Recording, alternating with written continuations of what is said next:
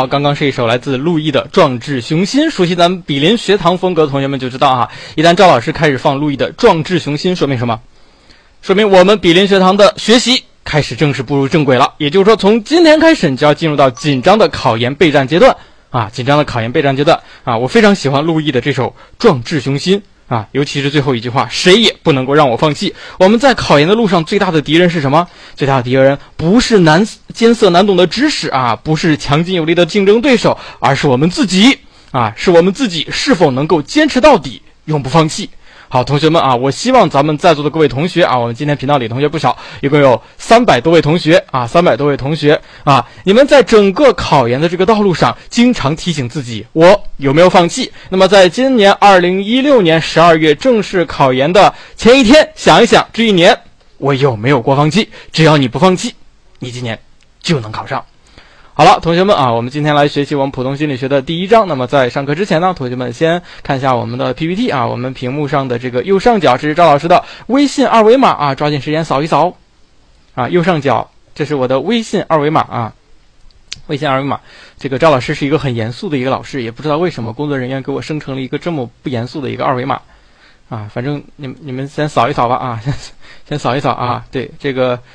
呃，苏苏同学把这个二维码的这个截图也发在了公屏上啊，你可以现在对掏出手机扫一扫啊，掏出手机扫一扫。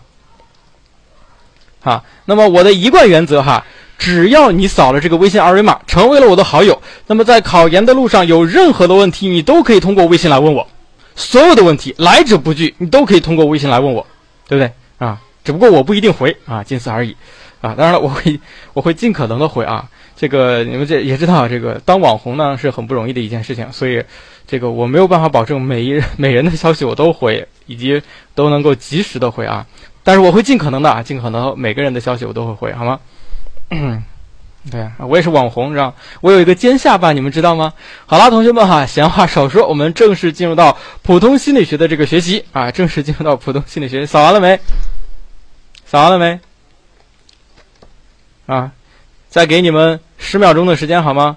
给你们十秒钟的时间哈，十、九啊，三二一啊，好，我们正式进入到普通心理学学习啊，进入到这个第一章啊。那么在开始讲第一章之前呢啊，我们先了解一下什么是普通心理学以及普通心理学的这个学科特点，好不好？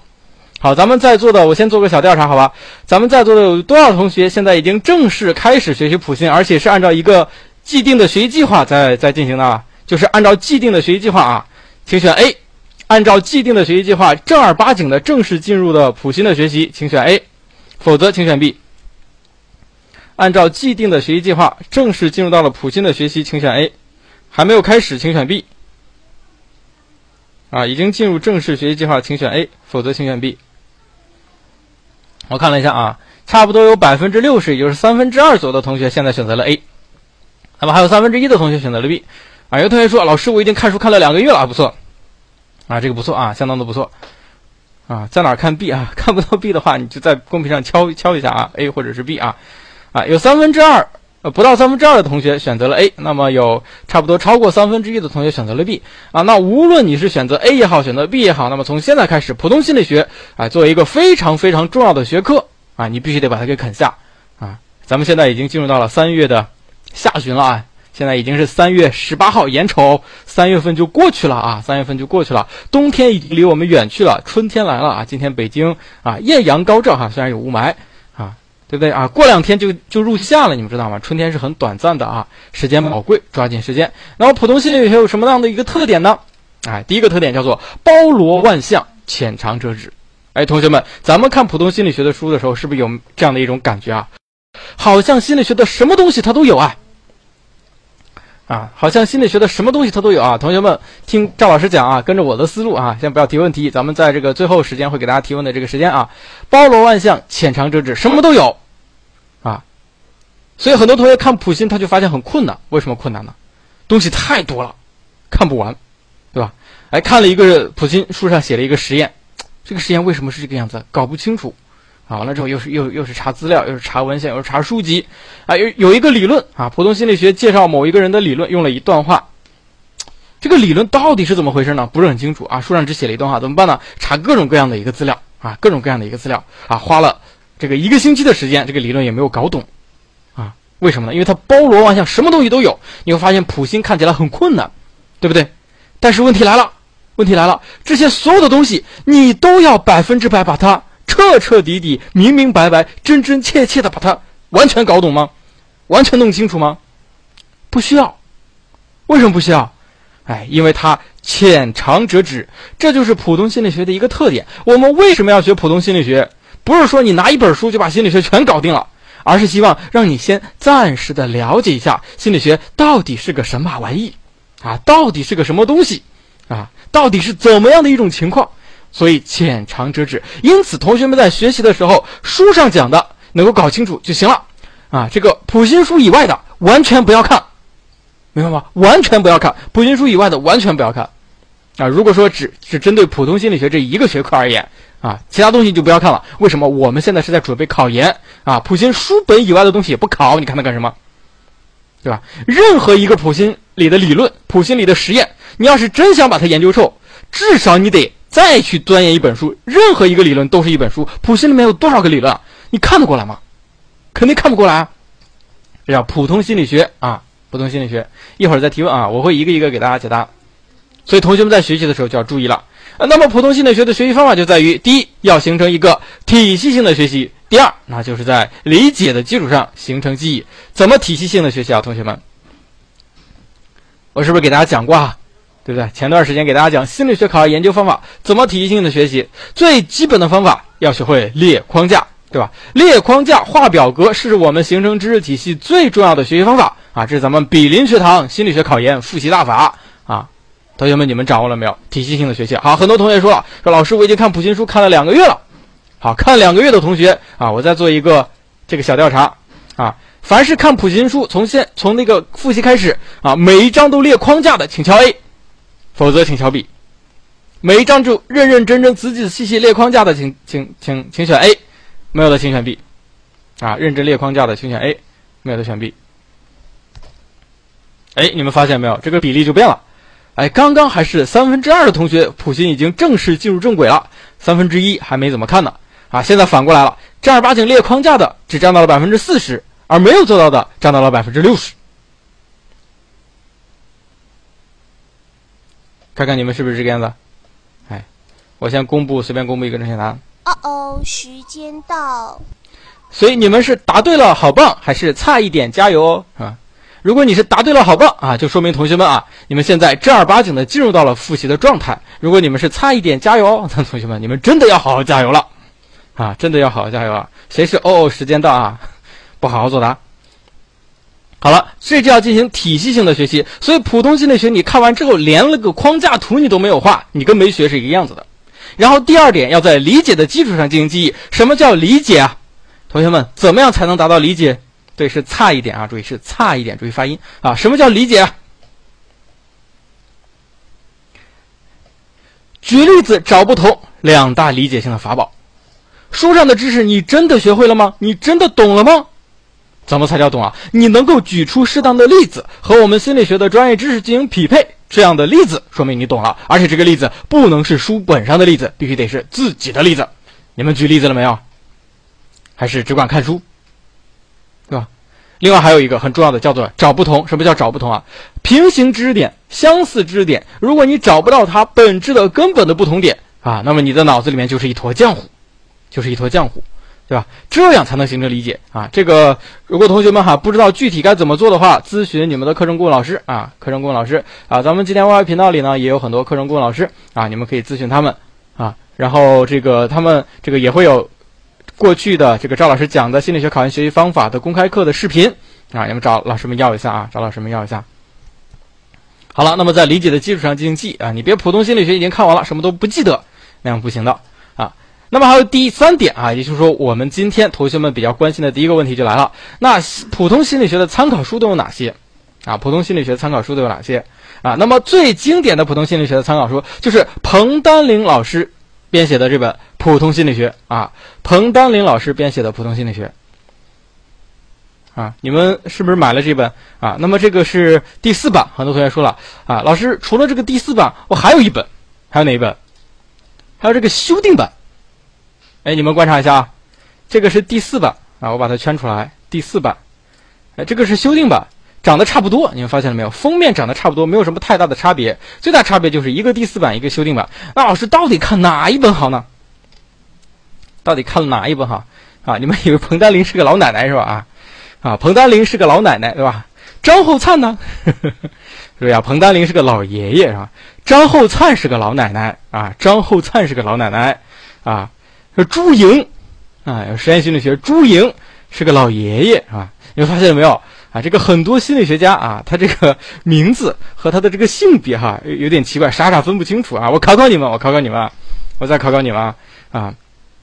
这个我问一下啊，黄希婷，哎，你看听这个名字多好，婷婷啊，黄希婷啊，是男的还是女的？哎，对，他是男的，哎，对，考你们一下，梁音啊，是男的还是女的？啊？哎，对啊，这个我不知道啊，我不知道啊，回头你们自己求证一下。好了，那么这个是彭丹林老师的《普通心理学》，啊，这本书很经典，经典到全国几乎将近百分之九十的高校在心理学考研啊，普通心理学的教材上都使用的是这本书，考研也使用的是这本书。除了个别院校啊，它可能有指定的参考书之外，绝大部分都是这本书，包括参加全国统一命题考试的。也是这本书，所以这本书建议同学们必须要买。那到底是买第四版还是买修订版呢？给大家两个字都行，哎，两个字都行，知道吧？没有什么太大的一个区别啊。而且这个绝大部分考试啊，同学们要知道，如果是院校自主命题，老师们哪有那个闲工夫天天去关注哈？我用的这个教材有没有出最新版呀？它出到第四版啦、第五版还是第六版了？哎，老师他基本上手里面熟悉哪个教材，他就按哪个教材去出题了。啊，因此不要觉得啊，这个第四版比修订版好像更靠后一些，更更新一些，是吧？就得用第四版啊，没必要。啊，里面百分之九十九的知识都是差不多的哈，尤其是考研要考到的核心知识，所以差别不大啊。同学们不要这个太太太太紧张啊。当然了，这个赵老师一会儿还会给大家推荐一本书啊，可以把这个哎有差别的地方做一个补充，所以你们无论买哪一本都是可以的啊。这个第四本和修订本都差不多啊。然后这个彭丹林，对，彭丹林是个爷爷啊，你们可以看一下，这个就是彭丹林爷爷，能看到吗？啊，彭丹林爷爷啊，啊，彭丹林很和蔼可亲的一个小老头是吧？啊，和这个某呃热血青年哈，这个帅哥的一张合影。哎，我也不知道这帅哥是谁是吧？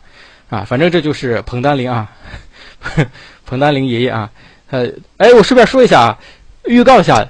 这个一会儿赵老师讲完之后呢，咱们比邻学堂还有一位老师要给大家说两句哈。这老师呢叫做比邻学堂的核桃老师，核桃老师，这个核桃老师非常的有特点，为什么呢？因为核桃老师长得特别像彭丹林爷爷啊啊！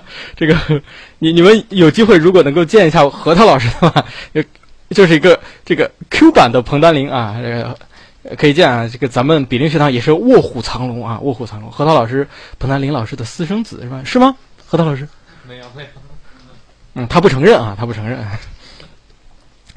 好了，那么除了这个彭丹林老师的普普通心理学，还给大家隆重推荐一本，这是梁宁健老师的心理学导论啊，梁宁健老师的心理学导论。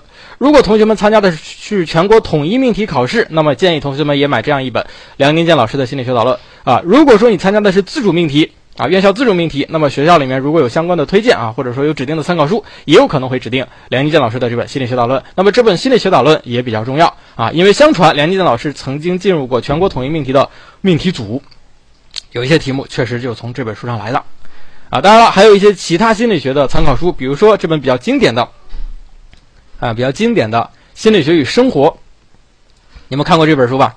哎，这本书很厚啊，还比较贵，而且好像现在也出最新版了，对吧？现在也出最新版啊，好像新版的更贵啊，更贵。咱们比邻学堂买了一本啊，这个就在咱们的这个呃教务部的办公室里面啊，我看了一下啊，很贵，很厚，啊，对，也很有趣啊。那么这本书呢，一般情况下作为心理学考研的入门科普类读物，同学们注意哈，是入门科普类读物，除非这个院校明确指定了这本书，而且是把这本书放在了第一顺位。注意，什么叫第一顺位？啊，一般老师呃，一般这个学校会指定啊，普通心理学或者是心理学导论，看这本书，彭丹林老师的啊，梁建老师的以及心理学导论，啊，以以及心理学与生活，对吧？他把它放到第三位，放到第三位是什么意思啊？哎，聪聪问的很好，看不看呢？感觉没时间哈，我就很明确的告诉你，没时间就别看了。有时间当成一个兴趣读本，没时间就不要看了。为什么？因为它是老外写的，老外写的这个知识结构啊，这个表达方式啊，很多呢跟咱们国内统一的这个主流的方式有点不同。你们发现没有？体系性好像没有那么强，是吧？知识也没有那么的明确，好像感觉真的是像一个科普读物。而且因为是翻译过来的，所以很多话感觉说的很别扭，感觉不像人话。是不是？所以，哎，老师们也是一样，他读的时候有时候也觉得还跟我的这个知识体系感觉不是很搭，所以他出题的时候还是以这个彭丹林老师或梁建老师为准，啊，明白吗？哎，因此这本书呢，建议同学们有时间读，没时间不读，除非啊，这个院校推荐参考书的时候，把心理学与生活放在了第一顺位上，你再好好读，啊，否则的话，你就没有时间的话，就可以不读了，就可以不读了。当然了，还有一些。这个心理学导论或普通心理学的一些读物，比如说黄希婷老师的心理学导论。我们知道西南大学，如果你要考的是西南大学，你学普心，啊，你就不能看彭南林了，不能看梁宁健了，你得看黄希婷老师编的那本心理学导论，对不对？啊，那第一顺位当然要精读了。所以关键看院校有没有指定参考书，有指定参考书，第一顺位要精读，其他的作为一个补充辅助就行了。如果没有指定参考书，读哪一本？没有指定参考书，读哪一本？没有指定参考书，读哪一本？哎，没有指定参考书，哎，读这本，哎，读这本啊，这个绿光闪闪的啊，为什么是绿光闪闪的？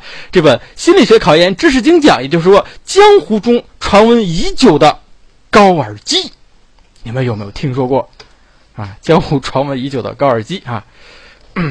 这个绿灯泡不知道照亮了多少考生前进的道路啊！哎，这是咱们比邻学堂的一个特点哈，号称心理学考研界的绿宝书啊，绿宝书啊！如果同学们想购买的话，在这个各大这个书城啊或者什么上面有啊，你们可以这样搜搜“心理学考研知识精讲”或者“心理学考研高尔基”啊，看搜哪个能搜出来啊？因为这个每个平台写的不一样啊，淘宝上也有这个。这个卓越亚马逊也有啊，好像京东上也有，对吧？哎，当然了，你们也可以直接咨询你们的课程顾问老师啊，在咱们比邻学堂的这个官方淘宝店资料馆上也可以买到啊，也可以买到啊。建议大家直接咨询课程顾问老师，因为咱们官方给的呢有另外一个东西啊，叫做增补，哎，这个东西没有出版啊，叫做高尔基增补，它没有出版，哎，它只能是作为这个咱们官方发售这个高尔基的时候的一个赠本。啊，它里面这个增加了一些内容，然后修订了一些内容啊，这是作为增补放进去了。就同学们直接咨询课程顾问老师啊，去购买的时候呢，可以获得这本增补，在其他平台上可能就没有了，没有了，对吧？哎，好了，这是咱们心理学考研的高二基啊，心理学考研的高二基。好了，这是参考书，参考书大概同学们都有印象了。哎，那么这么多的参考书，你要读多少本呢？普通心理学建议大家只读一本。哎，只读一本好吗？只读一本，为什么呢？因为时间有限，精力有限，你不可能把所有的书目你全都给搞懂，所以一本精读，其他适当做补充就行了。院校有直接的这个参考书目，比如说学校规定了，你就得读彭丹林的；学校规定了，你就得读梁宁建的，啊，那你再好好的读那本，其他的作为补充。学校没有规定的，就读高二基就够了啊，因为高二基已经综合了这前面我说的好几本书，把他们的核心知识都。凝练成了这样的一本，所以只读这一本就可以了，啊，只读这一本就可以了，哎，对，它是非常凝练的啊，就是把考研的重点都在这儿，然后按照高尔基做框架图，按照高尔基做这个啊，做这个什么，做这个呃表格，按照高尔基去学习，然后其他教材做一个补充，这样的话，你的知识体系是非常完整的。好了，那我们进入正题了，咱们今天首先要学习一下咱们普通心理学的第一章。啊，同学们，你们有高尔基的可以拿出高尔基，没有高尔基的也没有关系啊。你们拿出任何的一本普通心理学的书籍都可以啊，都可以。有高尔基的拿高尔基啊。哎，对，真真老师给大家发了这个比邻学堂资料馆的网址啊，同学们看一下，看到了吗？比邻学堂资料馆的网址，那么这个网址就可以购买到这本高尔基啊。有高尔基的拿出来高尔基啊，没高尔基的任何一本皆可啊，这个无所谓，或者你什么也不拿也行，什么也不拿。都行，为什么呢？因为我们今天只是讲第一章啊，只是讲第一章，后面再讲的时候，建议同学们可以去这个，呃，课程顾问老师那里面啊，去买一本高尔基，或者说至少是要要一本高尔基的电子版啊，咱们还有电子版啊，你看多么贴心啊，是不是？啊，你看电子版也行，好吧？哎，好的，那么正式开始了啊，有没有点小激动呢？啊，好了，我们学习普通心理学到底该怎么去学习呢？很多同学到现在也不是很清楚，一直问我老师怎么入门呢？我读一章的内容要读好长好长的时间啊！哎，我说没必要，为什么呢？因为你没有找到方法，你没有抓住重点。那怎么样才是方法？怎么样才是重点呢？现在来了，好，我们首先要明确一点，咱们考研呢叫做复习，而不是预习。你能听明白我的含义吗？什么叫做复习？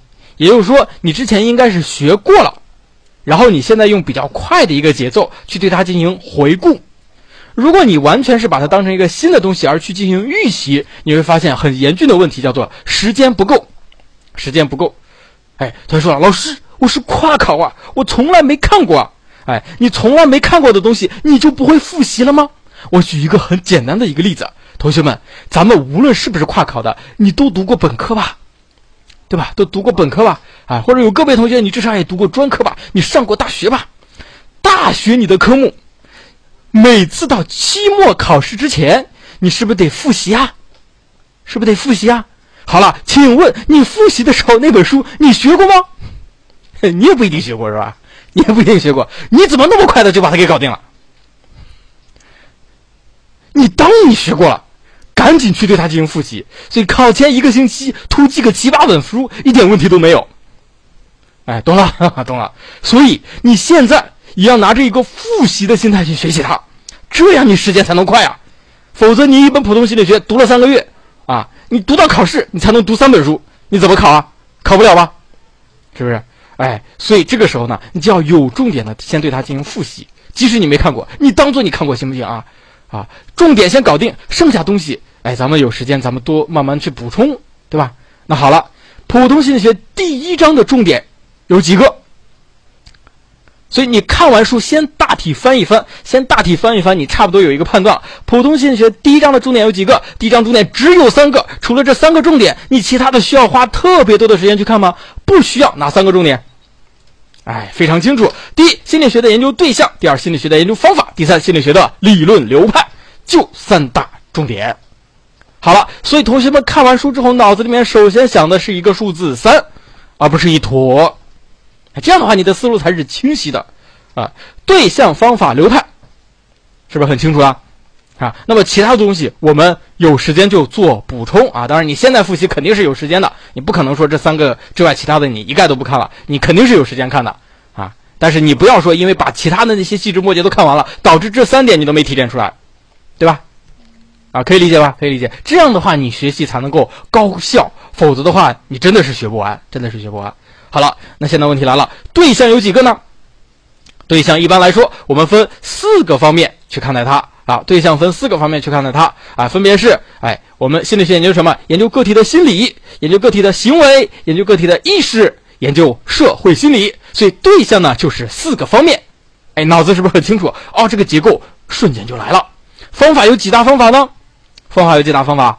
方法有六大方法，哎，有六大方法，哎，同学们，你们可以看一下，你们书上写的是不是六大方法？主流的分法：第一，观察法；第二，实验法；第三，测验法；第四，调查法；第五，个案法。五大方法。那么咱们高尔基又补充了一个方法，叫做相关法。六个方法，哎，很多书上也是有相关法的，哎，所以六大方法：观察、实验、测验、调查、个案和相关。脑子里面这个结构是不是就出来了？好，几大流派呢？一般情况下是七大流派。七大流派分别是构造主义、机能主义、行为主义、格式塔精神分析、人本主义和认知。七大流派，所以整个第一章我们一共是三大要点，四加六加七的一个节奏。哎，同学们，同学们，这个时候你再发现第一章还有那么多的东西吗？还需要那么长的时间吗？啊，看了好几天，看了一个多星期，你都没看完，而且看完之后问你都学了点啥，你也不记得，你那样的学习行吗？这个是不行的，是不行的。哎，你看彭丹林老师只有五方法和四流派，所以咱们高尔基做了补充啊。我说过了，高尔基他把彭丹林老师、梁宁健老师、彭丹林的修订版和第四版都做了一个统统合啊，就把这市面上已有的这些参考书都做了一个统合。哎，所以相对来说，重点的东西更全面。好，四六七的结构，脑子里面有印象了吧？哎，先有个大体印象，先不要着急。哎，咱们慢慢的来，一个一个来看。好，那么心理学的研究对象都有哪些呢？首先，第一个是个体心理。哎，是个体心理，也就是说，我们个人所有的心理现象都是心理学的研究对象啊。那么在个体心理上呢，就出现了两种不同的分法，一个叫做传统的区分方法，一个叫做认知的区分方法。传统的方法分为什么呢？哎，分为传统的三个方面，分别是啊，这个这个心理过程啊，不是分成两个方面，是心理过程和个性心理。哎，这是传统方法，给大家简单的画一下啊。哎，一个是心理过程。一个是个性心理啊，你们看赵老师这个字是非常好的啊。一个是心理过程，一个是个性心理。那么心理过程呢，也就是传说中的常见的分法，叫做知情意。哎，你们有没有听说过？很多心理学本专业的考生肯定是听说过的，叫做知情意啊。意怎么写？啊，简写了啊，叫做知情意。那知呢，就是认知过程；情呢，就是情绪情感过程；意就是意志过程，对吧？啊，同学们不要在意这些细节哈，我们要领会精神，好不好？哎，看问题就要抓住本质啊！赵老师很喜欢能够抓住本质的同学。好，这就是知情意啊。那么个性心理呢，又分为个性倾向性和个性心理特征，这是传统的这种分法。很多同学可能不懂啊，为什么它叫个性倾向性，它叫个性心理特征？很多同学来问我说：“赵老师，你给我讲讲，它为什么叫个性倾向性、个性心理特征？”我就告诉他，你记住就得了啊。如果你这样子去抠这个字眼的话，咱们整个普通心理学要抠的东西多了去了，你没有这个时间。啊，这个东西不重要，不重要，对吧？记住就行了，啊。那么认知心理学是怎么分呢？认知心理学呢，把它分成了三个大的分类，三个大的分类，哎，分别是人的信息加工过程啊，信息加工过程，还有行为调节和控制，还有哎人的心理特性，啊。那么这个信息加工过程，也就是认知过程。也就是认知过程，它和我们这个普通心理学的章节，好像你们可以如果观察一下，它基本是重合的，是吧？感觉、知觉、记忆、思维、言语啊，基本上都是知认知过程，也就是信息加工过程啊。那么调节和控制、动机、情绪情感等，是吧？心理特性、能力人格，哎，就是这样子去分的啊。那么传统的分法和认知的分法呢，我们大体都要知道，哎，都要知道。哎，一般情况下这个东西不会考。假设啊，同学们，万一考到了，问你这个人的个体的心理。啊，我们要对它去进行分类的话，应该怎么分？你们是按传统的答，还是按认知的答？按传统的答还是认知的答？哎，说认知的，对，都答，都答，你肯定错不了，对不对啊？这个东西呢，也不是太大的一个负担，反正你就知道传统心理过程和个性心理，认知呢，信息加工过程，这个行为的调节和控制，以及这个这个这个心理特性，好不好？啊，有同学问了，这个看不到 PPT 怎么办啊？我再强调一遍，看不到 PPT 呢，哎，第一，这个可以下载一下，哎，这个 PPT 的链接哪去了？啊，课程顾问老师帮忙发一个链接，可以下载一下，或者看我们公屏上有课程顾问老师会给大家截个图。要是实在哈，你没有链接也看不到截图怎么办？你就好好听，行吗？因为赵老师讲课本来就不用 PPT，我是被逼的，我是被逼的。我曾经讲课是不用 PPT 的，啊，完全不需要 PPT，但是呢，这个。比邻学堂作为一个权威的、官方的、正规的机构，要求老师上课必须有 PPT，我才做了这么个 PPT 啊！所以你们也不要很紧张，懂吧？不要很紧张，没有 PPT 无所谓啊！你们不信，你们试一下啊！你们闭上眼睛，纯听啊，时不时的睁开眼睛跟我互动一下、交流一下啊！这堂课依然学得很扎实，没有问题的。好，我们继续，继续了。啊，传统的分为心理过程和个性心理，认知的分为信息加工过程、行为的调节和控制、人的心理特性，记住了吧？好，如果遇到考试的话，两个都答，绝对错不了，哎，绝对错不了。那好了，那么除了人的个体心理之外，我们还要研究一个东西，这个东西叫做个体的行为。我们知道哈，有一个流派，它是专门研究行为的，是不是就是行为主义啊？哎，有这么一个流派，它是专门研究行为主义。为什么研究行为呢？为什么研究行为啊？哎，咱们都学心理学啊。当你在走在外面，走在大街上，哎，遇到一个这个小学同学，啊，好久不见了，打了个招呼，啊，说现在在哪儿了？我现在读大学啊。你学什么专业呢？我学心理学。马上这个气氛就变得异常的浓重，对方往往都会很神秘的啊，然后问你一句：“那你现在能猜猜我在想什么吗？”是不是啊？一般都是这个样子，是吧？你猜猜我在想啥？哎，所以人的心理你能猜到吗？你是猜不到的。是不是？所以我们学习得到心理学这个东西不叫读心术啊，你是猜不到的。那我们通过什么去研究心理呢？既然他猜不到，而且看不见摸不着，通过什么来研究心理啊？对，就是通过行为。行为这个东西是外显的，它是在一定的心理机制之下才会产生行为。所以，心理在一定程度上决定了行为，行为在一定程度上反映了心理。我们研究行为才有可能去探究人的心理，对不对？好，那么通过研究人的行为，哎，就是一个非常重要的研究对象啊。那么行为主义它可能专门研究人的行为啊。我们现在。这个包括认知流派也得研究人的行为，所以它也是心理学一个非常重要的研究对象。所以你知道即可啊，行为啊，它是一个非常非常重要的研究对象。那么除此之外，我们还要研究一个非常有意思的东西，这个东西叫做意识，啊，叫做意识。哎，我们在后面章节里面，除了要学习到意识，还要学习到一个东西叫做无意识，啊，无意识啊，你们能分得清楚什么是意识，什么是无意识吗？啊，没有听过课的同学啊，没有听过课的同学，听过课的同学可能知道我问过这个问题，没听过课的同学，好，现在。回忆一下，回忆一下，你今天早上起床的时候，先穿的是哪只脚的鞋？好，回忆一下，你今天早上起床的时候，先穿的是左脚还是右脚？啊，左脚还是右脚？啊，这个不知道或者是记不清楚的同学，请敲一。啊，知道的你就说左或右啊，记不清楚的就敲一。哎，哎，同学们看一下有多少同学敲了一？啊，有相当一部分同学敲了一。啊，你们要知道哈，你们从娘胎子嗯娘胎里生下来，一直到现在，已经活了有二十多年了吧？哎，从你们会穿鞋开始，也差不多有十几年了吧？啊，至少有十几年了吧？啊，十年左右了吧？哈，总有了。你们要知道，你们每天早上到底先穿左脚还是先穿右脚，几乎是一生不变的，几乎是一生不变的。但是很多同学直到死。都不知道先穿左脚还是先穿右脚，这个东西是什么？就是一种无意识的行为，啊，无意识的行为，是不是很有意思啊？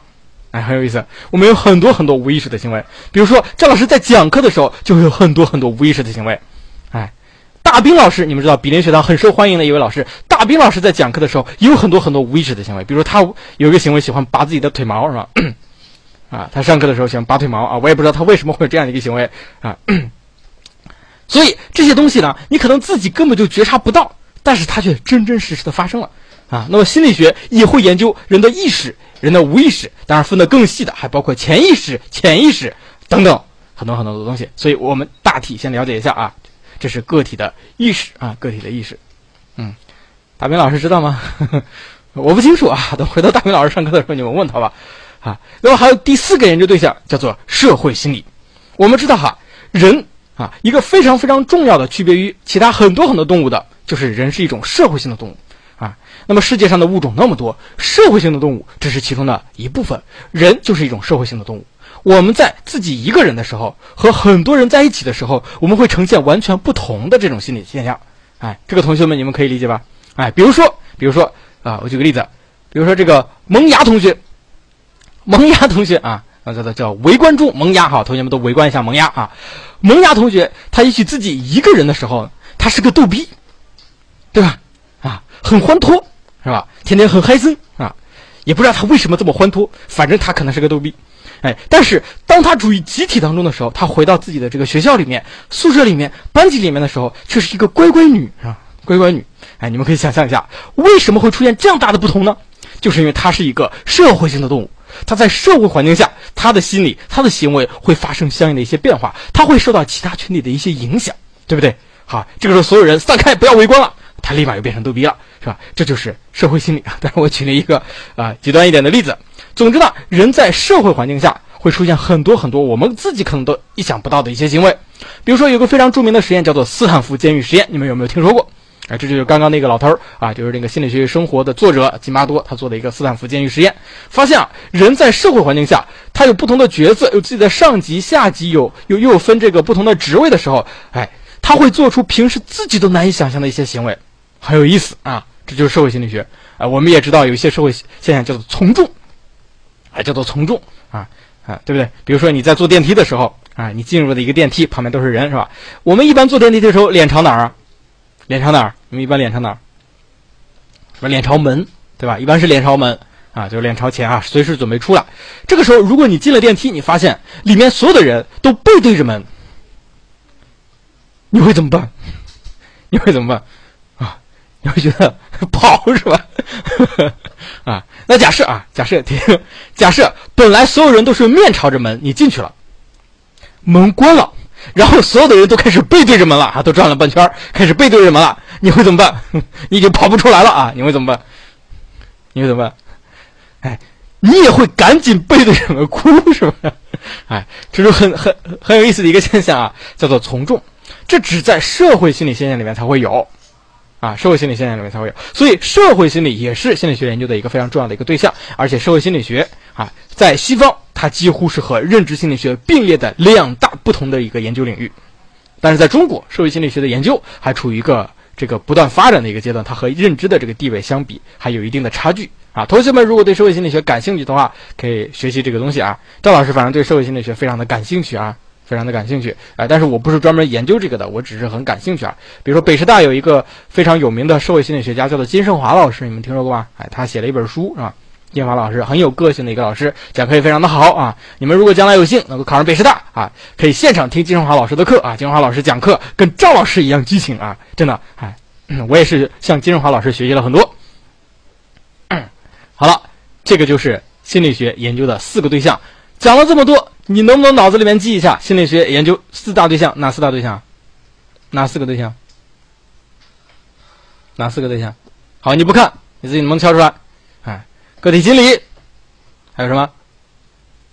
个体心理、个体行为，还有个体意识，还有社会心理。哈，心理、行为、意识和社会，对不对？哎，我们这样子差不多用几个关键词就把它搞定了。啊，同学们，你们看这部分花了多长时间呢？哎，十分钟就可以给大家搞定了。那么这个地方一般不出考题，啊，一般不出考题，因为相对来说没有那么重要，所以我们基本上掌握到这个程度就可以了。啊，简单的知道有四大方面啊。那么个体心理呢，有传统的分法和认知的分法。欧了，好，我们接下来进入到相对来说比较重要的一个东西，叫做心理学的研究方法。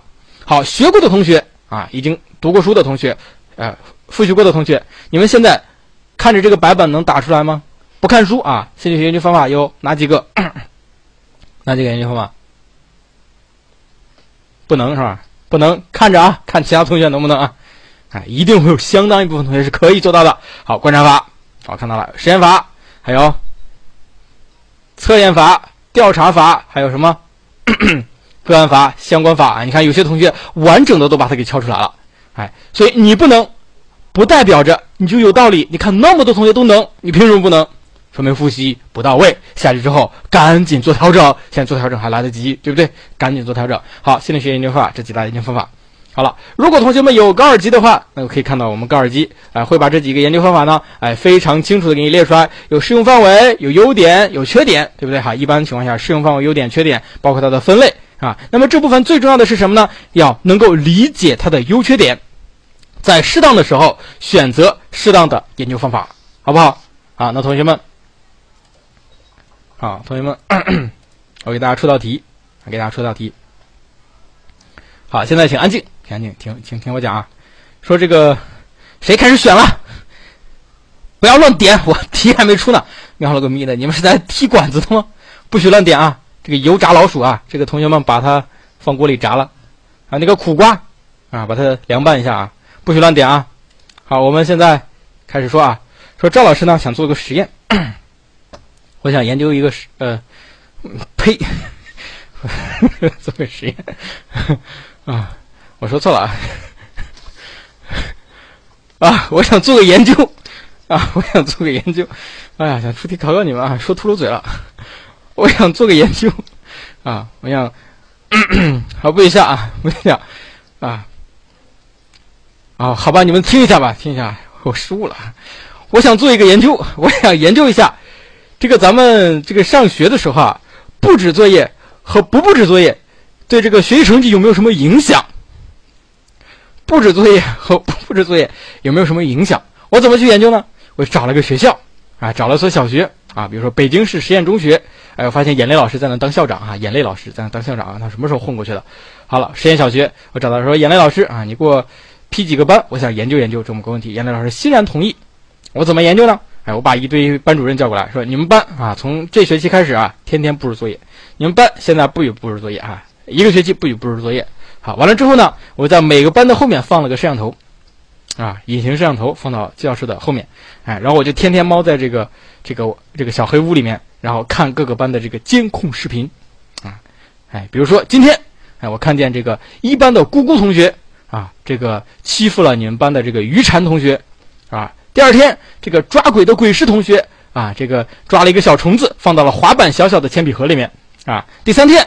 啊！发现这个狗三毛同学 为什么起这么个名字？狗三毛同学啊，狗三毛同学这个，嗯，这个和和这个花草帽同学啊调戏小表哥同学啊，啊调戏小表哥同学，哎，我就发现他们天天就干这么些事儿啊。然后等到这个学期结束的时候，哎，我就发了几个测验啊，发到各个班里面测验，然后同学们都答了一下，答完之后我就看了一下，哎，每个同学的分是多少分？好，请问啊，请问。我这个研究主要使用的是什么研究方法？哎，完全没效果了，失误了。好，我这个 研究主要使用的是实验啊。好了，如果我没有说实验法的话，很多同学就要答：你使用的是什么？是观察法？为什么是观察法？因为我装了个摄像头，我天天看呀，这不观察吗？是不是观察法？哎，有同学说不对，你用的是测验法，为什么呢？因为你还发了个测验让大家去做，但是既不是观察法，也不是测验法，我用的是什么法？主要使用的是实验法。为什么主要使用的是实验法？哎，这个时候我们就要用到我们学习当中非常重要的一个学习方法，叫做找不同。实验法和其他研究方法最大的不同点是什么？两个字叫做控制。控制什么？两个字叫做变量。我控制了什么？在这个研究中，我控制了什么？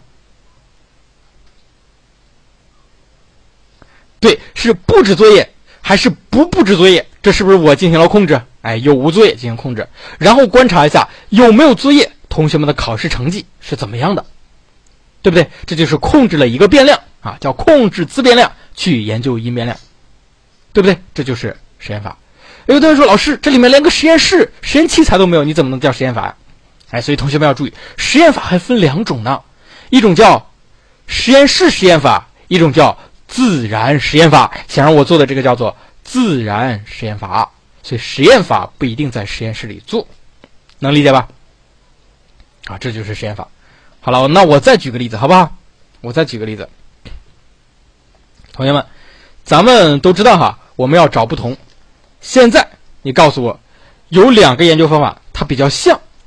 你告诉我它的不同在哪里？测验法和调查法，它的不同在哪里？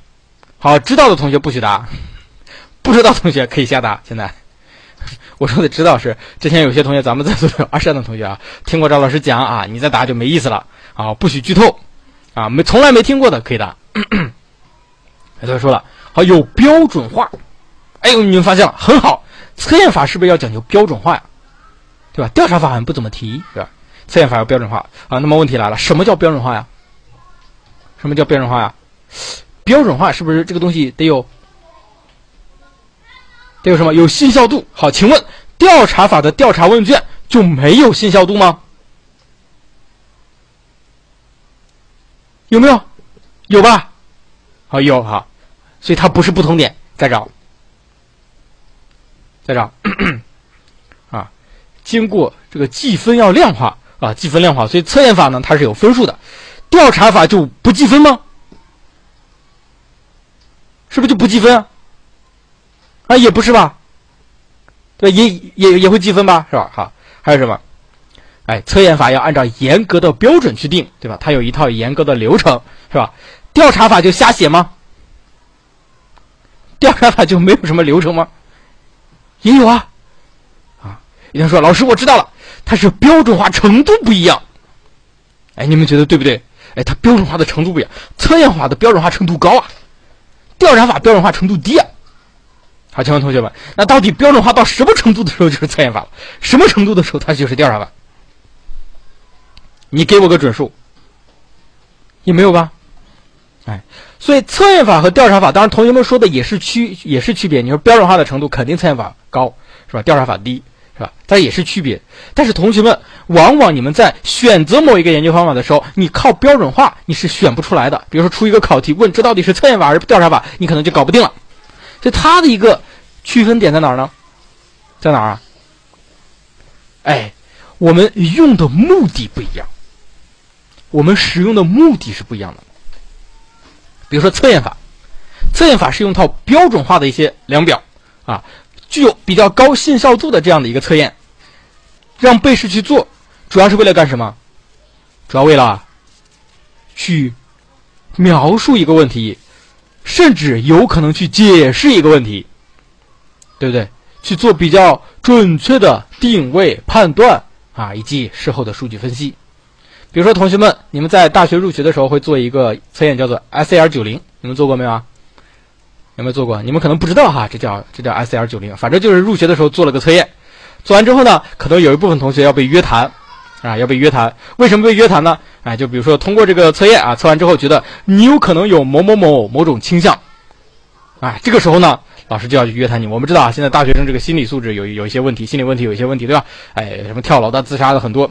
赵老师在大学大一入学的时候也做了这样的一个测验，哎，然后我的辅导员有一天就找到了我说：“小赵，说这个咱们这个心理咨询中心呢，啊，要找你约谈一下。”然后他专门安慰我说：“小赵，你不要紧张。”千万不要紧张，这个是随机的，是随机的，还是随便抽的啊！我我很开心啊，随便抽的啊！我今天运气这么好，从来没中过奖啊，居然还能抽中我啊！开开心心的去了啊！后来才知道啊，喵的啊，这是有问题的，才把你给叫过去是吧？哎，这就是一个 scr 九零，所以他在一定程度上，他要描述一个问题，要解释一个问题，甚至有时候可能也是为了去解决一个问题，把你筛出来，为了干什么？对你进行干预啊！对，进行干预啊！我有什么问题？我也没什么问题。进去聊了五分钟，他就把打发我走了啊！啊，估计是出了什么问题啊？它是数据统计可能有问题啊，反正是把我打发走了。哎，就是这样的一个现象。好，那调查法它的目的在哪里？你想通过调查法就把一个东西描述清楚，可能吗？你通过调查法就把一个东西给解释明白，可能吗？你通过调查法甚至妄图去解决问题，可能吗？不可能，所以调查法更大程度上是为了发现问题。你们想想是不是？是不是？哎，我好像有个想法，想做一个研究。做这个研究之前，我先搞个调查，这是不是一个问题？我发现是这个问题之后，哎，我才正儿八经的用实验法也好，用观察法也好，用测验法也好，用更标准化的一些方法去做，对不对？啊，你们觉得有没有道理？所以你们要去区分它啊。当然了。啊，我们这个更多的是服务于考试，有些同学可能不区分也无所谓，但是考试有可能会这个样子。我就举一个例子，所以平行的知识点你要找不同，哎，平行的知识点你要找不同，哎，观察法在一定程度上也是为了发现问题，但是观察法它需要花大量的时间、大量的精力，你没有的时候怎么办呢？哎，你就站校门口发发问卷。发发调查表是不是？哎，同学，哎，你能帮我填这样的一个问卷吗？填完之后，哎，送你一个棒棒糖是吧？啊，这个像黄山同学就很开心的就去填了是吧？送他一个棒棒糖，啊，这就是调查法。这样的话是不是就比较容易去搜集一些信息啊？对吧？好了，同学们可以理解吧？哎，观察法、实验法、测验法、调查法、个案法和相关法。那你在学习的时候到底该如何去学习呢？怎么去学习啊？怎么去学习？哎，马上有同学就知道了。哎，对我们这个时候要画表格了，为什么呢？因为它是重要知识，而且是易混淆的知识。哎，我们先来看一下，这是，哎，这不是一个表格啊，这不是表，这是一个框架啊。我现在先来看一下这个框架吧，哈，无所谓。你们可以看一下，这是一个咱们比邻学堂的一个优秀学姐的一个比较经典的框架，能看懂吗？能看懂？对面表示看不懂啊，这什么玩意儿？看不懂啊！哎，这就是框架啊。研究对象四啊，方法五加一，流派七。后边写的什么玩意儿啊？在一后面写了个定义，然后个范围一二三啊，优一二三四，缺一二三四五，什么玩意儿？有三个适用范围，有四个优点，有五个缺点。为什么这样子去列框架？为什么你你们的一个框架列一个框架啊，就要做成梁英老师的逻辑图似的了，是吧？列一个框架花多长时间啊？哎，花两天的都有，是吧？这一个框架十分钟搞定啊，省事儿啊。除了省事儿呢，主要是为了回忆啊。同学们想想，范围哪三个范围？你看着这个一二三，你能想起来吗？想不起来，回忆回忆。想不起来怎么办？翻书嘛，书上写有啊。哎，现在不要求你背啊，注意，你现在还没有到背诵的阶段啊，不要求你背，但是要求你回顾一遍，好吧？哎，三个适用范围哦，一个是比如说观察法，一个它不能控制的时候，你得用观察法，或者控制的话，它可能会出现某种行为，或者有一些社会道德的要求，你不能对它进行控制，对不对？哎，这个时候我们就得用观察法。那么它的优点，比如说范围大呀、简便易行啊、第一手资料啊、比较真实啊，是吧？缺点不揭示因果呀，然后难以重复啊，等等的。哎，你这个时候去回忆它，你是不是就可以把它给记住了？啊，当然你一次肯定记不住的，一般我们要反复回忆一整年，你才能把它给记住。但是你从来不做那是不行的。哎，这是咱们 第一届的心理学的考生啊，他的昵称叫做半夏，哎，叫做半夏啊。半夏学姐呢，最后以非常优异的成绩考上了，考上了。浙江大学啊，浙江大学不是半夏忍冬，是半夏，就叫做半夏。对啊，然后呢，你们上一届啊，就是今年刚刚考完的一届，有一个学姐叫做半夏忍冬，啊，叫做半夏忍冬，对吧？好了，那么在去年的时候，我就说，你知道吗？有个学姐叫半夏，考入了浙大，哎，你要向学姐学习，我预测你今年也能考上。哎，她也向半夏学姐学习，果然，今天就在今天，just right now，你看赵老师这英语啊，就在今天。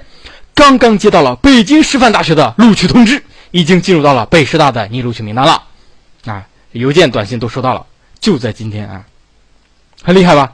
啊，你们赶紧改名去，赶紧改名，啊，名字不重要啊，注意，你们现在面前的这个东西比较重要啊。哪个老师可以截个图，大家学习一下，学习就得这么学啊，不要死学抄书啊，抄书是最低效的一个学习方法啊。哎，有些同学抄书也能考上啊，但是效率比较低啊。我的这个方法呢，适用于绝大部分考生，而且高效学习啊。好了，啊，那这都这都是经典了，是吧？经典中的东西啊，这个赵老师说好几年了。哎，你们可以看一下，这就是你们在座的同学中的某一位列的这个框架图。哎，你们在座的东当中的某一位，今年的考生，哎，准备参加二零一七年的考生，你看看人家是怎么学习的，你现在开始了吗？啊，你现在开始了吗？哎，知道吧？哎，所以这个东西呢，要列成一个表格啊。建议同学们下去之后画表格啊。这个表格的图片我好像没插进来，啊，没关系啊，一会儿我们还有别的表格啊。好了，接下来我们进入到第三部分，主要心理学流派。停，学习呢就得不断的回顾。好，请问同学们，心理学研究方法有几个？心理学研究方法就报班多少钱？报班问个人顾问老师啊，不要着急。心理学研究方法有几个啊？不好好听题，你上考场你得吃大亏了。研究方法有几个？有六个研究方法。啊，好，现在开始把它敲出来，把它敲出来，把它敲出来啊！六个研究方法分别是：观察法。哎，很好，这个博二同学啊。不二同学为什么叫不二呢？是因为你喜欢看《网球王子》吗？哈，这个有个叫不二周助的是吧？啊，观察、实验、测验、调查个案相关啊，非常好！哇塞，同学们非常棒！你看这一下子不就把它给搞定了吗？你先把大框架学会了啊，有同学到现在还回忆不起来的，你先把它回忆起来，剩下中间的细节、适用范围、优点、缺点、分类哈等等的，我们下去之后一点一点补，你一定都能补得上。好，现在我们进入到啊，非常好，同学们好，现在我们进入到主要流派了，七大流派。哎，构造主义、机能主义、行为主义、格尔塔、精神分析、人本主义和认知啊，这七大流派必须掌握，必须掌握。那么最早的流派呢，就是构造主义。构造主义的一个主要代表人物叫什么？哎，这个我们必须要清楚，这是我们现代心理学的鼻祖啊，开山啊，这叫冯特啊，很好，叫冯特啊。你不仅得知道他的中文名叫冯特啊，他姓冯啊，他不姓冯啊，你们得知道他的英文名叫什么呢？啊，叫做 wont，也不知道为什么啊，当年把它翻译成了冯特啊，应该是翻译成翁特啊啊，叫 wont 啊，对，它是 W 开头的。很多同学这个在考场上看到一个 W 开头的，这是谁呀？想想半天想不起来，这是冯特啊，福建人吗？福 福建人翻的是吗？胡是吗？我我不确定哈。哎，福建人翻译可能确实会出现这种问题啊。你们知道有个人哈很著名，叫做福尔摩斯。人家的英文名是 H 开头的，人家应该翻译成福尔摩斯，为什么翻译成了福尔摩斯呢？就是因为是一个福建人翻的，啊。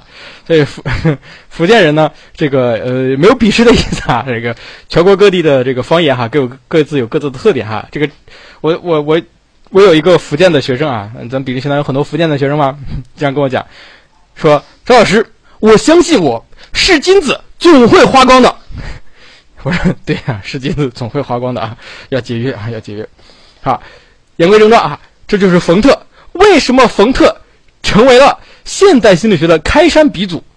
它主要区分点在哪儿呢？在哪儿啊？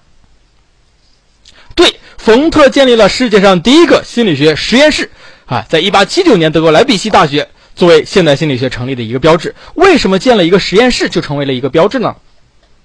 就成为一个标志，啊哎，就是因为我们心理学第一次开始系统的。啊，持续的、系统的用自然科学的方法去研究人的心理现象，而不是仅仅停留在经验呀、思辨呀、哲学的范畴了，它变成了一个自然科学了。啊，能理解吧？好，问同学们，哎，咱们是不是见过很多什么新新浪微博里面有什么网络大 V 啊，叫做什么每天学点心理学，包括一些微信公众号，什么心理学。呃，知友是吧？各种心理学的东西很多很多哈。他们真的都是心理学吗？他们不是心理学，他们不是心理学，他们被称为伪心理学。为什么？他们披着心理学的外衣啊，在给大家灌输心灵鸡汤。当然，心灵鸡汤呢也有好有坏，对不对？哎，但是心理学者是很反感。你是心灵鸡汤，你就说你是心灵鸡汤就完了，也无所谓。你不要披着心理学的外衣。它的区分点在哪儿？知道吗？它的区分点在哪儿？知道吗？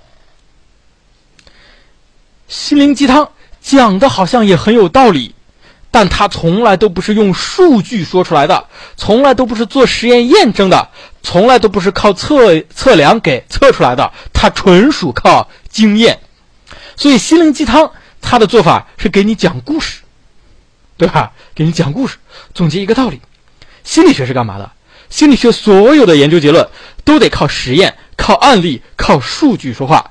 啊所以，心理心灵鸡汤会告诉你什么呢？会告诉你，你只要怎么怎么样了，你就能怎么怎么样，是不是这个样子？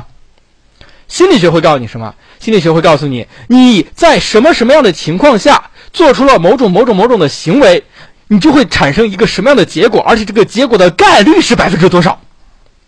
能够理解吧？它的区分点，懂了？所以，冯特就是让心理学摆脱了经验。摆脱了思辨，摆脱了哲学，摆脱了讲道理，而变成了一个科学啊！终于发现心灵鸡汤与科学心理学的不同了，是吧？我告诉你哈，你们等到考研复试的时候，还会有老师去问你们的啊！到时候你们要答不上来就惨了啊！啊，心理学的老师都不喜欢心灵鸡汤啊，不是不喜欢这个东西，而是不喜欢他打着心理学的名号。好了，所以冯特非常的伟大。啊，但实际上呢，冯特的这个实验室啊，没有没有传说中的那么夸张哈，很破很破的一个小小楼啊，是一个小公寓楼啊，很破很破的一个小黑屋啊，黑屋里面支了张桌子，完了之后，冯特找了自己的两个男学生啊，三个人偷偷摸摸的钻到这个小黑屋里面，不知道他干了点啥啊，好像是做了一个心理学的实验，完了之后就宣布科学心理学诞生了啊，差不多就是这么一个过程啊。你们如果有机会或者是在北京的同学呢，可以去北京师范大学心理学。啊，去看这个墙上挂着冯特实验室的照片啊，很破的，很破的一张照片。还有当年冯特这个做实验的实验仪器的复制版，啊，很破的一个实验仪器啊，复制版一一块锈铁是吧？啊，嗯，整的你自己学物理你自己都能搞定的东西，就这么个东西，哎，就一个小黑屋啊，没有 AVI 啊，小怪兽同学啊，小怪兽啊，我们要纯净啊，要纯洁，你们向赵老师学习，心地善良，纯洁如雪。好了，那么他使用的这个这个构造主义的代表人物，除了冯特，还有什么？还有铁钦纳，对不对？冯特、铁钦纳，他主要的研究对象呢是人的意识和经验啊，直接开始直面人的研究对象意识本身啊。那么冯特啊，构以冯特为代表的构造主义最主要的一个特点呢，就是把人的意识给它区分啊，给它分解，变成了一些基本成分，比如说感觉、意向和激情三大基本成分。哎，三大基本成分，他使用的研究方法叫做什么？叫做内省法。什么叫内省啊？内省就是你思考一下自己啊。有句话说得好，叫做“吾日三省吾身”啊，高乎、富乎、帅乎啊，滚去学习吧，是吧？吾日三省吾身，白乎、富乎、美乎，滚去学习吧，是吧？这是内省。但是冯特是不是这样内省呢？我们要注意啊，叫做实验内省法啊，实验内刑法。什么叫实验啊？我们再重新回顾一下，什么叫实验啊？控制变量啊，对不对？他要控制个什么玩意儿去内刑？好，同学们，你们现在就是赵老师的背试，我们来做一个实验内刑的例子。好，现在赵老师一种非常快的语速，非常激情的一种讲课方式，在讲课的时候，你内心体现到的是一种什么样的情绪？好的，同学们，现在我讲课的时候，你们感呃感觉怎么样？嗯，好，怎么样啊？有点想砸电脑啊！瞬间变成《疯狂动物城》里面的闪电了啊！同学们注意，这就是一个实验内型法。同学们注意啊！所以冯特控制了一个变量，然后让被试在不同的水平之下进行内刑，看这个变量对试被试产生什么样的影响。这叫实验内刑法，可以理解吗？啊，你们理解了什么叫实验内刑法？所以很多同学不懂啊，什么内刑为什么还实验？其实关键在于它能够控制相关的一些变量啊。当然了，冯特做的研究肯定不像赵老师这么简单啊。你们有兴趣的，回头可以再研究一下啊，再读一些相关的内容啊。建议你考完之后再研究吧啊。现在还是就学到这儿就行了。好，这就是什么？代表人物、研究对象、主要观点、研究方法，然后我们对它进行历史评价。凡是对心理学的流派进行历史评价的时候，都得从两个方面来评价，哪两个方面？哪两个方面？哎，好的一方面，坏的一方面。当然，我们说的文绉绉一点，叫做贡献性一方面，局限性一方面。好，这样子我们对它去评价。比如说贡献性，你自己也能讲。哎，比如说它是心理学摆脱了什么哲学思辨的范畴啊，真正走入到了科学的研究领域，对不对？开创了一个心理学研究的新时代等等的。它的局限性啊，局限性。比如说，它只研究人的意识，对吧？缺乏对行为的探究。啊，比如说他把意识进行了简单的分割，啊，缺乏了整体性，啊，对不对？比如说他只用内刑法，啊，很多东西可能还是比较主观，没有办法进行重复检验，类似的。哎，这是不是你就可以对他进行评价？好了，所有的流派从几个角度去把握它，五大角度分别是代表人物、研究对象、主要观点、研究方法、历史评价。好了，那么机能主义，机能主义，好，我们也按照这五个角度去看，行不行？好，你现在不看书，你看看能不能回忆起来？机能主义代表人物谁？机能主义代表人物，哎，詹姆斯啊，在 NBA 打球呢，啊，杜威啊，曾经是中国国奥队的队长是吧？安吉尔叫一个小天使啊，一个打篮球的，一个踢足球的一个小天使啊，这是机能主义的代表人物。好，他的研究对象，他的研究对象。研究的也是意识啊，没有问题，但主要研究的是意识的功能非常好。什么叫机能啊？机能就是功能啊，就是研究意识的作用功能，这叫机能啊。他主要观点，他主要观点啊，主要观点，把意识他看成什么？它不能看成一个简单的孤立的静止的东西，它把它看成一个看成一个过程。意识流很好，看成一个过程，不是整体啊，不是哥斯塔，看成一个过程。然后在这个过程中强调人。啊，人与环境交互作用的时候，意识所产生的一些作用，对不对？哎，所以比如说他反对分解，哎，强调连续；这个反对这个这这这这个把心理看成一种不起作用的现象，而强调它的适应功能，对吧？反对纯科学，还要讲究实际的应用，而且研究领域更加扩大，是不是？啊，这就是主要观点，差不多能能能说出来吧？哎，差不多能说出来。然后我们以后有的是时间，一点一点的再把它巩固和精确。啊，研究方法呢？研究方法呢，也要使用实验内刑法。当然，它还更多的采用了观察法啊，客观观察法。评价呢，也是两个方面：贡献性和局限性，是不是？哎，贡献性、局限性，同学们下去之后再看。好，那么同样的，我们来行为主义。你不看书，跟着我来啊！不看 PPT，跟着我来啊！行为主义代表人物。华生，对，斯金纳，哎，班杜拉。那么严格来说的话，班杜拉可能他更多的是作为叫叫做什么？叫做社会学习理论或者社会认知理论的一个代表人物。当然，也可以把它归为行为主义啊，也是可以的。那么华生是行为主义，几乎是开创者，啊，也是他最著名的代表人物。哎，我们知道华生曾经做过一个实验，叫做小阿尔伯特的实验啊，他成功的让一只啊，不是让一只，让一个小孩子啊害怕毛茸茸的东西啊。你们知道他是怎么做实验的吗？哎，比如说小阿尔伯特，小怪兽吧，小怪兽啊，小怪兽打奥特曼啊，好，小怪兽出列，哎，小怪兽放桌子上啊，不要哭啊，不要哭，再哭，啪，一大嘴巴子，不要哭啊，好，他不哭了啊。完了之后呢，哎，这个我看一下啊，看一下，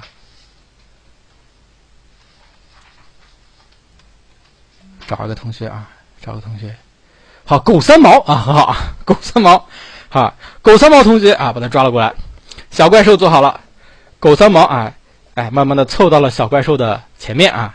这狗三毛一看，啊，不是这小怪兽一看，哎，这三毛好可爱啊，是吧？三根毛啊，很有意思，很可爱，是吧？哎，很萌啊，现在都流行很萌，萌萌哒，好啊，过来摸摸啊，么么哒，是吧？啊，很好啊，张老师说你敢摸狗三毛，啪，一个大嘴巴子，小怪兽怎么了？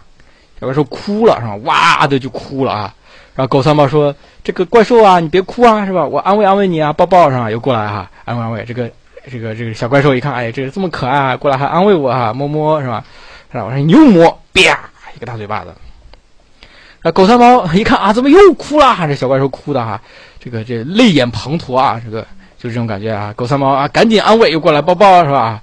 哎，这个小怪兽一看啊，又过来安慰了，是吧？摸摸，啪，一个大嘴巴子。你们发现了没有？最坏的是狗三毛，是吧？不是我，他明知道啊，他一安慰小怪兽就挨打，是吧？哎，他还去啊，最怪最坏的是他，啊，哎，就就就这个样子哈。好，回头小怪兽看见狗三毛就害怕，就哭。后来不仅看见三根毛会哭，看见五根毛会哭，凡是带毛的它都哭。看见小兔子会哭啊，看见这个小狗会哭啊，看见毛绒玩具会哭，看见连这个毛衣团、毛毛毛线团也会哭。哎，这就是传说中的小怪兽实验。哎，当年华生做的小阿尔波特实验就是这个样子的。当然后来华生想把这个小阿尔波特给他。给他返回原状是吧？啊，但是他妈妈很生气，啊，你是干嘛的？啊，就把小阿尔伯特抱走了。后来不知道发生了什么事情。哎，这个实验呢，在心理学界产生了很大的一个影响啊。但是说明一个问题，人啊，就是人可以因为刺激反应而对一件事物产生一个具体的连接，又对一个行为啊产生一个什么样的影响啊？所以以后小怪兽再也不敢去碰这个狗三毛了。你们可以理解吧？对，华生就是这个样子。哎，那么他就发现了，人的行为其实就是一个刺激反应的一个结果。哎，比如说你做出了一个行为，比如说你做出一个行为，哎，比如说小表哥说放开那个女孩，让我来，是吧？小表哥啊，这个英雄救美是吧？然后奖励他啊，奖励他。你看小表哥很好嘛，见义勇为，奖励他。我们奖励他点什么？小表哥你喜欢什么？给你点奖励。小表哥你喜欢什么？你喜欢喜欢吃花生，啊，你喜欢吃花生啊？喜欢吃花生，那就是花生吧，哈，就喜欢吃花生。小表哥，哎，他英雄救美，见义勇为，很好，喂喂喂他花生作为奖励，哈。来，同学们，拉一吨花生过来，哎，拉一吨花生过来啊，塞他嘴里。吃饱了吗？拉一百吨，塞他嘴里啊。他以后再也不见义勇为了。为什么？刺激反应通过奖励和惩罚。就会对他行为产生影响，这就是典型的行为主义，啊，典型的行为主义。好，他的研究对象呢，主要就是行为，主要观点反对意识啊，主张行为，反对内省，主张实验，反对遗传，强调环境啊，这是他的主要观点，对不对？研究方法很简单，实验法。评价两方面，贡献性、局限性。贡献性呢，它能够让心理学在实验的道路上越走越远；局限性呢，又过于极端，对不对？对不对哈？啊，然后接下来是格式塔啊，同样的道理啊。格式塔代表人物：韦特海默、科勒、考夫卡，很好。研究对象，研究对象，研究对象，啊，意识，还有各种认知现象。我们后面普通心理学学的很多知觉学习的一些东西呢，都是格式塔心理学研究出来的。主要观点呢，一个字啊，不对，一个词，叫做整体。很好，叫做整体。他主张心理是作为一种整体的啊啊，这个并不是说分解成你各个个体啊，这个简单的一分解就完了。它是一个整体在起作用，个体是不具备整体的功能的，只有组合成一个整体的时候才会有。那它的主要研究方法呢，也是实验法。它的历史评价呢，几乎只有贡献性而没有局限性。为什么呢？为什么呢？因为它和我们现在的认知心理学非常的接近了，已经。啊，那么精神分析，同学们是不是很感兴趣啊？啊，一说你能够想到一个心理学家，所以说，哎，所有人都想到了弗洛伊德，是吧？这就是典型的哈，因为弗洛伊德对心理学的影响，对整个人类文化的影响都产生了非常非常大的一个影响。哎，所以他代代表人物弗洛伊德，还有荣格。阿德勒啊，等等的一批心理学家，他主要研究呢，除了意识之外，更重要的研究的是人的无意识、人的潜意识，啊，无意识和潜意识啊。那么他的主要观点啊，主要观点强调人的一些本能的欲望啊，尤其是性欲啊。弗洛伊德呢，很多人评价他是个老色狼啊，他其实不是个色狼，他是更更深入的研究了人的生物本能。啊，生物本能强调了性欲啊，认为什么可能都和人的性欲相关。当然，弗洛伊德说的这个性呢，和我们平时理解的这个性不一样，知道吧？哎，那个刚刚那个小表格哈，他可能就是那个什么比较强一些啊。弗洛伊德强调的这个性欲，指的是，哎，指的是一种生物冲动，感官上的满足啊，这个东西叫做性欲。比如说，小孩子喜欢吃奶嘴儿。他为什么喜欢吃奶嘴呢？弗洛伊德说，这是因为他有性欲。你很难理解吧？哎，所以你要对弗洛伊德的理论有自己的一个深入的了解，你才能对他进行评价啊。为什么？因为吃奶嘴是个本能，他的口腔，他的口腔需需要有一个刺激，要不然他不爽啊。他需这个时候需要有个刺激，所以他吃奶嘴他不仅吃奶嘴你们发现了没有？他基本上看见什么都往嘴里放，是不是？为什么？因为他对弗洛伊德解释叫口唇肌。他的口腔需要一定的物理刺激啊，刺激他的感官，这样他才能舒服，否则他就不爽。这个东西，弗洛伊德都把它解释为性欲，对，就是一种快感啊，一种生物本能的快感。所以你们不能哎，这个太过于狭隘的理解弗洛伊德的性欲。但是他这样解释呢，啊，很多东西可能也说不通啊啊，所以说我们对他评价也是分贡献性和局限性。那他的研究方法呢，主要有比如说催眠、释梦啊，有部电影叫做。叫做什么？叫做爱德华大夫，你们听说过没有？回头可以下载一下，很经典的一个关于梦的解析的一部电影，对吧？咱们国内还拍过一部电影，前两天叫做《催眠大师》，看过没有啊？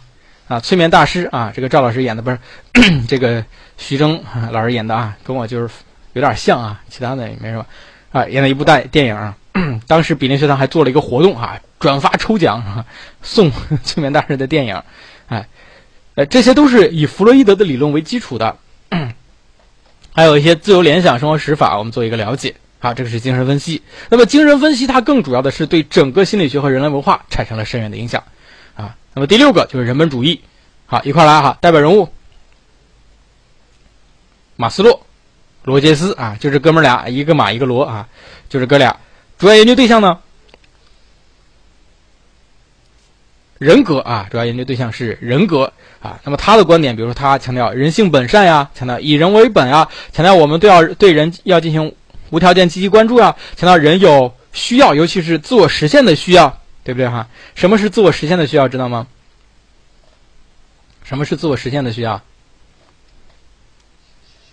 啊，一种高峰体验，一种价值的释放啊，这叫自我实现。举个例子，最近比较火的一个事件。啊有一只狗，这只狗最近特别火，它叫阿法狗，听过没有啊？啊，它和一只石头下围棋，是吧？和李世石下围棋。那么，阿法狗是人类历史上第一次人工智能完胜了人类最高围棋手。啊，围棋作为中国传统文化的一部分，啊，非常非常这个有特点的一个棋类。我们知道，国际象棋。在十几年以前就已经被人工智能给战胜了，但是围棋在这十几年当中啊，一个业余棋手都能够轻而易举的战胜电脑，但是今年这个现象被打破了，啊，阿法狗以四比一完胜李世石，对吧？啊，那么这这场比赛呢是有奖金的，百万美元奖金，所以李世石他一分钱也拿不到。但是很有意思的，李世石在第四局的时候赢了一局，哎，你们知道吧？李世石在第四局的时候赢了一局，本来以为零比五要惨败了，第四局赢了一局。啊，如果你们看了直播啊，你们就知道，在赢的那局，啊，李世石这个走出这个直播间啊，进入到这个记者席啊，因为记者要现场采访，然后记者开始欢呼。李世石呢，他平时都是表现的非常沉稳的一个人，不苟言笑。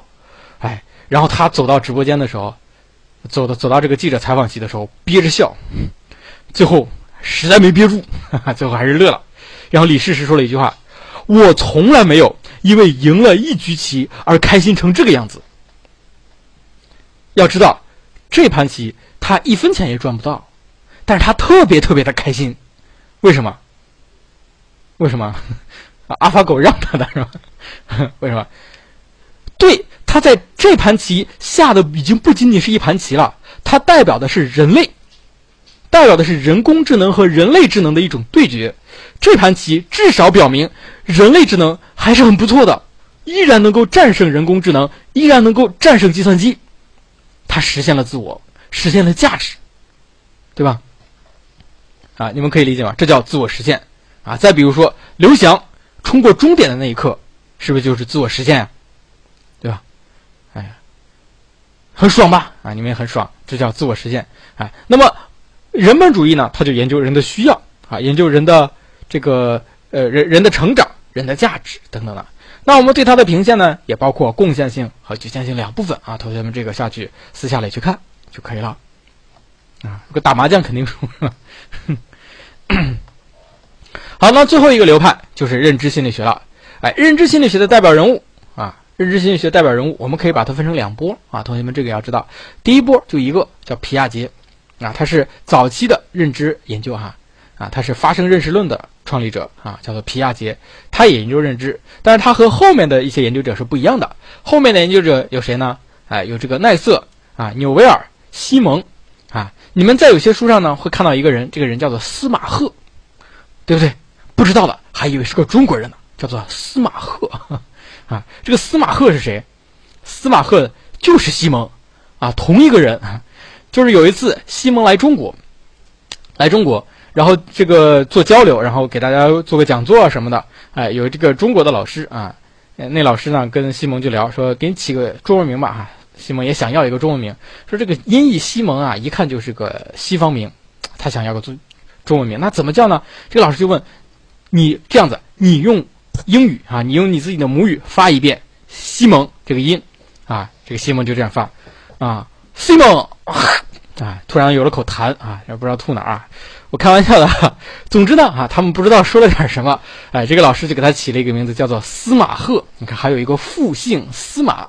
哎，显得很洋气啊，很洋气，反正就就这么个意思。从此他就有了中文名司马赫。但是你们知道，司马赫就是西蒙就行了，好吗？啊，那么这些人呢，就作为认知心理学的代表啊。那么认知心理学主要研究的是什么呢？到底哪个赫无所谓，好吗？我开个玩笑啊。你就知道他音译司马赫啊，确实是有个老师给他起的一这样的一个名字，西蒙也很开心啊，确实也是来中国呃交流的时候起的，这个我是知道可以确定的啊，但是原因呢，我瞎猜的。他主要研究的是人的认知过程，人的信息加工过程。哎，他的主要观点，比如说把人脑比喻成电脑，对吧？哎，比如说我们都了解一些计算机的基本原理吧。好，你计算机啊，比如说模拟人的记忆，我们是。啊，计算机你要有个输入的过程，比如说你在键盘上敲字，啊，敲字，敲字输入到哪儿了？输到哪儿了？输到内存里。我们计算机里面都有个内存条啊，比如说你的电脑是四 G 内存还是八 G 内存还是什么？这叫内存条，对不对？啊，那么这个内存条就相当于人的短时记忆，能理解吧？暂时它被存到这里面，好，那什么时候才会变成长时记忆呢？哎，你要点保存啊，它才能够进入到长时记忆。所以很多同学在 Word 上啊敲了一下午的字啊，都被存到了短时记忆啊，吧唧断电了是吧？一下午白敲了。所以要进行哎 定定时的保存，才能够进入到长时记忆。那对人也是一样的，我们输入的信息进入到我们的短时记忆，要进行复述加工，才能够变成长时记忆，否则很快就忘掉了，哎，就忘掉了。哎，这就是哎。把人脑比作计算机啊，那么同样，计算机也可以比作人脑。比如说我刚刚说的这个 AlphaGo，为什么过去人工智能总是赢不了人呢？哎，因为这个围棋的变化远远超出了计算机的计算范围啊，围棋的变化实在是太多，他算不过来。他过去呢，只能按照这个算法，按照规律去弄啊。但是人和他有点很很大的不同，叫做什么？叫做学习啊。人是可以学习的，所以 AlphaGo 它的这个程序里面很重要的一点啊，它是通过学习学会下围棋的，并不是事先给你一套完全固定的模式让你走。哎，所以 AlphaGo 是一边学习一边下，一边学习一边下，啊，它自己可以总结里面的规律，这就是人工智能发展的一个重要的一个地方，其实也是认知心理学现在也在研究的一个东西。哎，你们知道认知心理学现在已经研究牛到什么程度了吗？牛到什么程度了？哎，北师大现在已经掌握了这样的一项技术，但是没有办法这个进一步的去普及化啊，而且成本比较高，还没有那么精确，就是可以意念拨电话号码。意念拨电话号码，啊，拿一个电话，你看着它，在你脑子上插一些电极，你不要说，响，幺幺零，那个电话就拨幺幺零就出去了，啊，意念拨电话号码，这就是认知心理学现在可以研究的东西，而且已经实现了，只不过可能精确度没有那么高啊，就是意念起的作用范围还比较窄，而且也没必要去对对它进行量产啊什么的，做不到，啊，而且现在很有一些东西啊，比如说你的这个神经。和一个机器接起来之后，你就可以直接指挥它，都可以搞定，哎，都可以搞定，是的啊，都可以搞定。这是认知心理学。比如说，北京师范大学最近开了一个方向啊，今年刚刚招收第一批考生，现在还没有入学，叫做 UX 用户体验方向。研究的很大一部分就是人机交互啊，人机交互的体验啊，你们玩的手机、使用的电脑，包括各种智能硬件，乱七八糟的。哎，都是 UX 去研究的，这也是认知心理学的研究领域。为什么你们玩游戏的时候就沉浸到里面，怎么都无法自拔呢？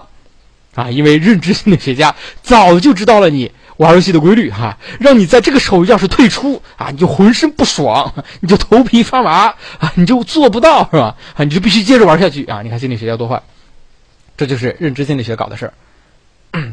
那么，认知心理学呢，是现代心理学的一个主主流的一个研究领域啊，而且呢，往往是认知心理学家在心理学领域的地位比较高啊。一个是确实容易出成果啊，还有一个很重要的原因，你们知道吗？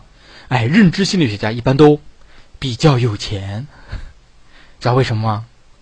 啊，为什么？哎，比如说你研究个社会心理学，你申个科研项目，你申个科研项目，科研项目你得申经费吧？你的经费都花哪儿啊？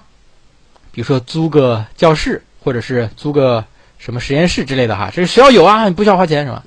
那备试费啊，备试费一个备试给三十块钱、五十块钱啊，招一百个备试，几千块钱搞定了，那差不多就研究完了。所以一批批三千块钱啊。好，你要是研究认知呢，你得买设备吧，对不对？你得买设备哈，你买个 fMRI 啊，核磁共振，需要花多少钱？几千万。几十万、几千万，我告诉你啊，哎，所以你这个随便的这个多报那么一点点是吧？随便吃个回扣几百万啊，我我我瞎猜的啊，没这说啊。但是甭管怎么说，认知心理学家比较有钱啊，也不知道为什么有钱，反正比较有钱啊，因为知道比较有钱。所以你们将来如果想学认知方向啊，那恭喜你，老板是可以给你发工资的，而且有些发的还不少。哎，但是如果你学一个什么社会方向啊。发展方向呢？那估计没多少工资啊。这个你们可以问一下眼泪老师啊，他感触很深啊。眼泪老师估计这个也没多少工资。好了，这是七大流派，我们简单做一个了解。那么同学们，你们下去之后在学习的时候该怎么学？该怎么学啊？哎，这个时候哎，我这里面就有图了，叫做大表哥。好，我们来看一下这个大表哥。哎，这是你们上一届的学长，上一届学到啊。做的一个大表格，哎，对，他叫做安妥，嗯，有同学可能知道他，现在是北京师范大学的硕士啊，已经入学快一年了。这他做的五岳剑派啊，分别有派别：构造主义、机能主义、行为主义、格尔塔、认知心理学，还有他的帮助和护法啊。冯特是帮助，铁钦纳就是护法啊。他的心法也就使用使用的研究方法、研究对象和评价。注意哈，这儿有个丐帮，看到了吗？这儿有个丐帮，为什么人本主义是丐帮？因为人本主义他搞研究几乎不花钱，他实验做的都不多，所以几乎不花钱，所以什么科研经费都申不到，就比较穷啊。还有一个邪教，你看精神分析天天整那些邪乎的玩意儿啊，邪教 精神分析。而前面五个呢都是五岳剑派，是吧？名门正派啊，你们看到？你看通过这个很有意思的学习方法，你可以把知识就这样就给吸收了。非常的好玩儿，对不对哈？所以同学们哈，你们学习呢也不要太过于无趣哈，可以自己找乐子，哎，既开开心心的学习，又把它学会了，多好！安妥最后考了三百九十几来着，我记不大清楚啊，反正三百九十多分，考进了北京师范大学，哎，所以同学们啊，在咱们比邻学堂学习可以有有趣一些，好吗？哎，再看一下啊，这个也是啊，这一看就学习的比较认真啊，你们可以看一下，这就是一个比较正统的一个表格。哎，通过这个表格，把它的代表人物、研究对象、观点、方法啊、优点、缺点，或者是局限性和贡献，对，这是个女生的。这个安妥一看就是个老爷们儿啊，比较糙啊。这就是女生，比较精致，哈，很好啊。同学们下去之后，自己也要做啊。北师专硕不提供住宿啊，不提供住宿，学费十二万八，贵的十九万八。哎，要不要考呢？你自己决定啊。反正赵老师的评价一定是值的，一定是值的。啊，那具体你觉得值不值？你自己想啊，这个不能勉强，对吧？总记不住名字咋办啊？记不住名字你就先别记，你先记一个总行吗？冯特能记住吧？铁切纳记不住，冯特能记住吧？詹姆斯能记住吧？华生能记住吧？啊，维特海默、科勒、考夫卡记不住，先搁到那儿。弗洛伊德总能记住吧？马斯洛总能记住吧？皮亚杰总能记住吧？哎，你先记几个，回头你再慢慢慢慢的去回忆嘛。帮主你先记出来，然后再记护法，行不行？慢慢来啊，现在不要求都得把它给记下来。好了，这就是我们今天要学习的普通心理学第一章的内容啊。普通心理学第一章的内容，好，我们一块来回顾一下，好不好？哎，咱们一共学习了一个半小时的时间，我们一块来回顾一下今天学了哪些内容。普通心理学第一章概述主要是三，好，它的结构是什么？结构是什么？对，叫做四六七，非常好。四是心理学的研究对象，分四个角度，哪四个角度？哪四个角度？分别是，哎，分别是他的个体心理、个体行为、个体意识，还有社会心理，对不对？好了，它的方法呢，主要有六大方法，分别是，分别是六大方法。哎，把它敲出来，分别是。看谁手比较快啊，说明记得比较牢啊。分别是观察法，哎，很好，观察法、实验法、测验法、调查法、个案法、相关法啊。啊，同学们瞬间就把它都打上来了。你看，要达到这样的一个学习效果哈，你别学完之后什么都不记得了。好，七大流派来了，七大流派。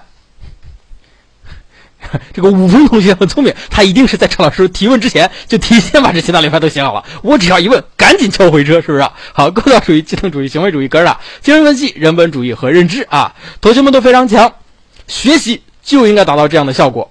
一个半小时，你差不多能够把第一章学到这样的一个程度。哎，后面再逐渐的去巩固，通过你的列框架、画表格，整个第一章的所有知识应该烂熟于心，这叫考研复习。